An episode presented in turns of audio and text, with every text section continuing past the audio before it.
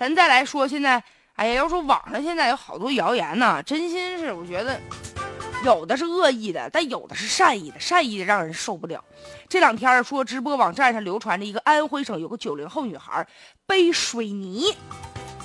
啊，九零后女孩背水泥，哎，嗯，因为点啥呢？挺有劲儿，身体也不错。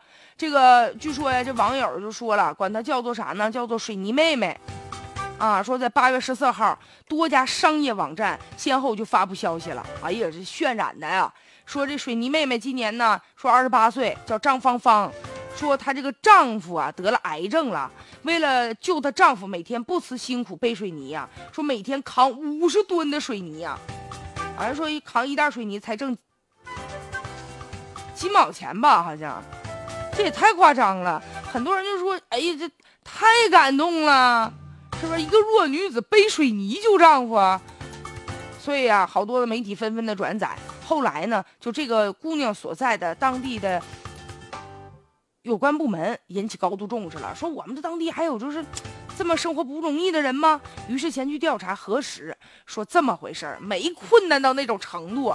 这水泥妹妹啊，她这个真名啊叫做张芳芳，她确实结婚了，夫妻两个人呢，人有门面房一套，上下一共四间呢。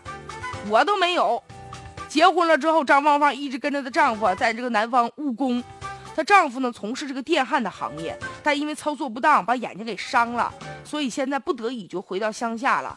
就是从事这个搬水泥这个工作呗，但也不像网上传那么夸张，说她老公得癌症了。她老公就是说肺部感染，不是癌症，人都回家去治疗去了。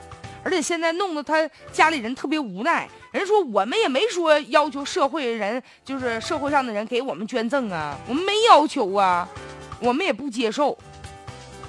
而且说呀，之所以把这个视频呢流传到网上，说其实所谓的这个水泥妹呀，有俩人，一个是咱们说这张芳芳，还有一个水泥姐，叫做呢汪雪颖，是这个张芳芳的嫂子。他俩多次就把搬水泥视频呢就放到网上了，结果引起一个自媒体的一个号的关注了，未经审核，然后呢就开始无限的扩大这个故事，把它渲染成一个励志的爱情的故事，在八月十三号发出了。你说为了吸引眼球哈，真能编呢。是，就把这个水泥妹妹塑造成一个生活不容易、命运多舛的这么一个弱女子，来剥夺关注和同情。然后确实啊，很多人就觉得羡慕，说你看有多少人这婚姻啊，有人不说吗？什么夫妻本是同林鸟，大难临头各自飞。有多少啊？别说有钱没钱的啊，两个人过一段时间心都痒痒了，这都不稳定。结果你看看人家啊，面对这么大的磨难，人家都不离不弃，负重前行啊。一个柔弱的肩膀承担起了生活全部的重担呢，这是一个多么有稀缺的励志的爱情故事。有些人就为了点击率啊，扭曲事实，添油加醋。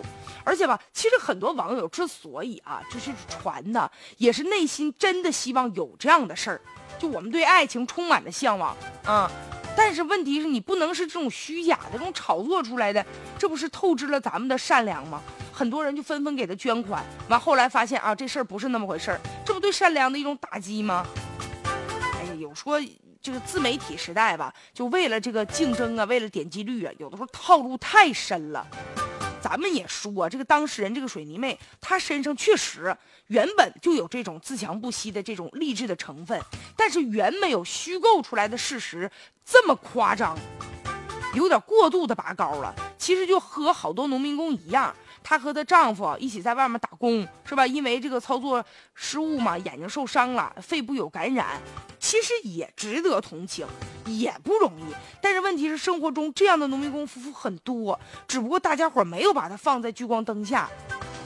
所以有的时候我们啊，就是同情一个人也好，或者赞美一个人也好，咱们应该呀尊重事实，不要过度拔高，太美化了，就不是那么回事儿了。